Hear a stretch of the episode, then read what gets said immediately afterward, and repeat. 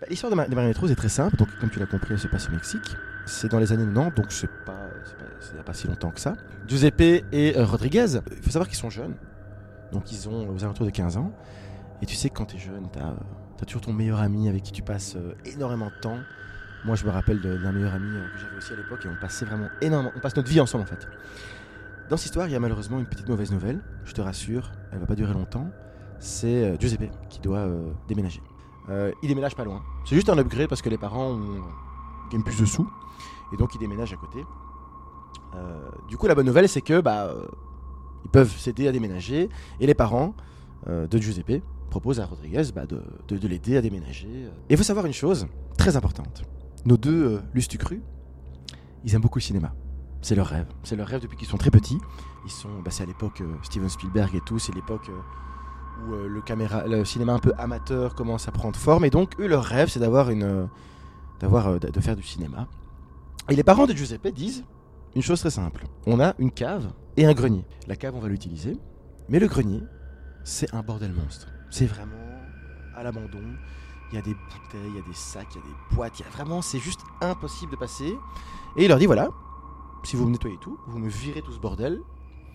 Non seulement je vous donne le grenier pour que vous puissiez lui faire un petit studio, et en plus, je vous achète une petite caméra.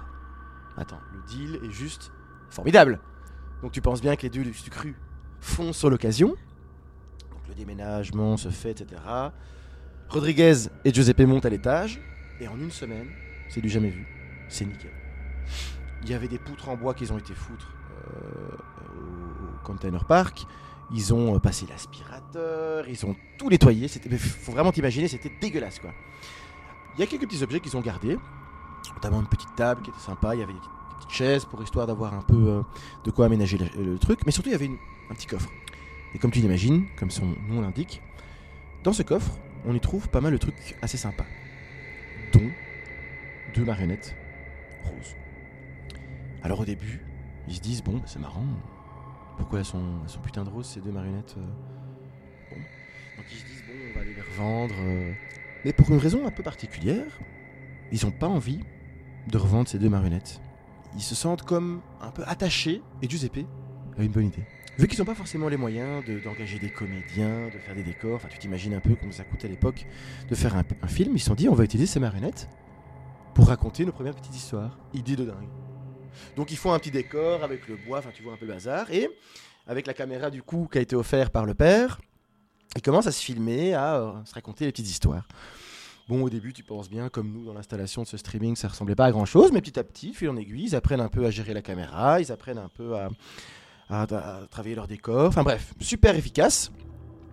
Ils font leur première petite histoire. C'est l'histoire. Je t'ai- je t'épargne une histoire qui est pas du tout intéressante, mais en gros, c'est euh, les poupées qui se, enfin les marionnettes, pardon, qui se, qui se, qui se rencontrent et euh, ils doivent se disputer. Un truc un peu, un peu bancal, quoi. Donc ils se décident de se filmer et tout, euh, super drôle, chacun fait son petit personnage, les marionnettes se disputent, euh, et à un moment la marionnette dit ouais t'es une marionnette de merde, enfin un truc un peu débile comme ça tu vois. Donc tout emballé et tout, ils prennent la caméra, ils regardent un peu, là il y a un truc un peu particulier. Quand ils regardent ce qu'ils ont fait, il y a un moment donné où Rodriguez dit avec sa, sa- sa- sa marionnette oui, euh, je t'aime pas. En tout cas, il dit quelque chose de négatif à l'autre marionnette. Pour une raison qu'ils ignorent, bah en fait, euh, la marionnette dit pas ça du tout dans, le, dans la vidéo. Ils disent, mais attends, mais c'est quoi ce bordel? C'est autre chose qui sort de la bouche de Rodriguez. C'est toujours Rodriguez qui parle, je te rassure. Mais c'est pas ce qu'il était persuadé d'avoir dit. Pourtant, ils ont écrit le scénario et tout, ils l'ont répété et tout. Bon, soit. Le temps se passe, ils retravaillent un autre décor pour une autre. euh, Et ils recommencent. Donc là, ils ont vraiment bien approfondi, il y a un chouette décor et tout. euh, ils commencent à bien gérer la caméra et tout, parce que bon, bah, ils, font plusieurs petits plans pour ensuite faire un petit montage et tout. Et là, euh, dans l'histoire qu'ils veulent mettre en place avec leurs deux petites marionnettes, là, il y a un moment donné, il y a euh, une explosion. Donc ils ont pris un petit pétard avec des petites flammes et tout. Et, et à un moment donné, la marionnette dit, donc le Rodriguez dit à l'autre, je vais te tuer, je vais te tuer, pareil. Il regarde les rushs, et là il se passe quelque chose de spécial. Rodriguez dit Je ne vais pas te tuer. C'est pas ce qu'il a dit. C'est pas ce qu'il a dit. On est d'accord. Bref. Ils sont un peu inquiétés. Et ils se disent qu'il y a peut-être un truc spécial avec ces marionnettes. Ils essaient de s'en débarrasser. Ils vont au container park. Ils jettent les marionnettes. Voilà. Ils se sentent pas bien avec ces marionnettes. Ils se sentent pas bien. Et il y a comme, comme si les, une, énergie qu'ils n'arrivaient pas à contrôler dès le début, comme si c'est pas eux qui faisaient tout le temps les choix. Ils prennent le bus pour rentrer, puis ils se regardent comme ça, et ils se disent euh, non. Pour une raison qu'ils ignorent, ils retournent chercher ces marionnettes. Ils peuvent pas se séparer de ces marionnettes. Ils sont comme pris par une force qui leur dit non, non, tu dois récupérer ces marionnettes. Qu'il en soit ainsi. Ils rentrent à la maison avec ces marionnettes, et pendant euh, quelques semaines, il va se passer des choses bizarres. Les marionnettes, euh, parfois, les regardent et puis t'as comme l'impression qu'ils prennent une décision à leur place. C'est très bizarre, très bizarre. T'as même Rodriguez qui aura parfois une impression de ressentir les mêmes choses que les marionnettes. C'est très, très, très bizarre. Jusqu'à un moment où Rodriguez se réveille un matin, mais euh, n'a pas forcément le contrôle de son corps. C'est très bizarre.